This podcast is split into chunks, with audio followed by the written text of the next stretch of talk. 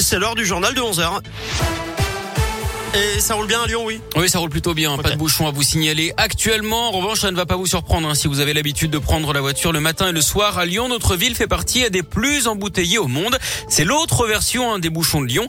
On est douzième de ce classement établi par une société américaine spécialisée dans l'analyse de trafic. Vous avez passé en moyenne 102 heures dans votre voiture cette année. C'est un peu plus de 4 jours. On roule en moyenne à 20 km heure en ville. C'est Londres hein, qui est la ville la plus congestionnée de la planète devant Paris et Bruxelles. Le classement en détail est à retrouver sur radioscoop.com.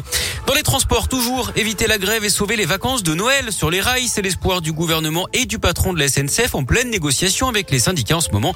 Une grève est annoncée dans les TGV pendant les trois week-ends des vacances. Le ministre des Transports, Jean-Baptiste Djebari, dit ce matin qu'un accord pourrait être trouvé dans la journée.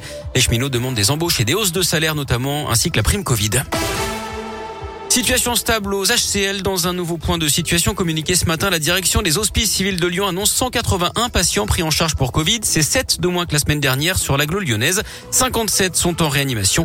Au niveau départemental, la situation n'est pas la même avec 515 patients Covid hospitalisés, dont 97 en réanimation. C'est plus que la semaine dernière. Le taux d'incidence lui reste stable à 728 cas pour 100 000 habitants dans le Rhône.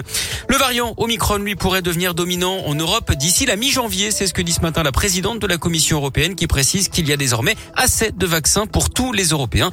La vaccination qui d'ailleurs accélère encore en France, près de 900 000 injections hier, dont 820 000 rappels. On rappelle hein, que les premiers passes sanitaires sont désactivés à partir d'aujourd'hui pour les plus de 65 ans qui n'ont pas encore reçu leur dose de rappel et qui ont reçu leur dernière injection il y a plus de 7 mois. C'est également aujourd'hui que s'ouvre la campagne de vaccination pour les enfants de 5 à 11 ans à risque de faire une forme grave ou qui vivent avec un proche immunodéprimé. Dire non à une justice low cost, mobilisation générale. Ce mercredi à l'appel de 17 organisations, magistrats et greffiers appellent à la grève avec des rassemblements partout en France aux côtés des avocats. Le mouvement s'annonce bien suivi. Une manif est d'ailleurs prévue à Lyon devant le tribunal à midi et demi. Nouveau rebondissement dans l'affaire Delphine Jubilard, cette infirmière disparue dans le Tarn il y a un an jour pour jour et dont le corps n'a jamais été retrouvé. On apprend ce matin que la compagne de son mari, Cédric Jubilard, a été placée en garde à vue. Cette femme de 44 ans est entendue depuis 7 heures ce matin.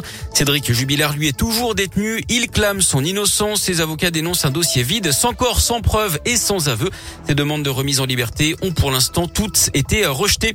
Et puis un rendez-vous ce soir. Emmanuel Macron fait le bilan de son quinquennat sur TF1 et sur Ça commence à 21h05 et ça va durer deux heures.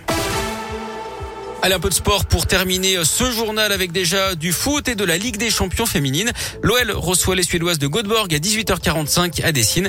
Et puis en basket, l'Asvel joue également tout à l'heure en Euroleague réception du Zénith Saint-Pétersbourg. C'est à partir de 21h à l'Astrobal.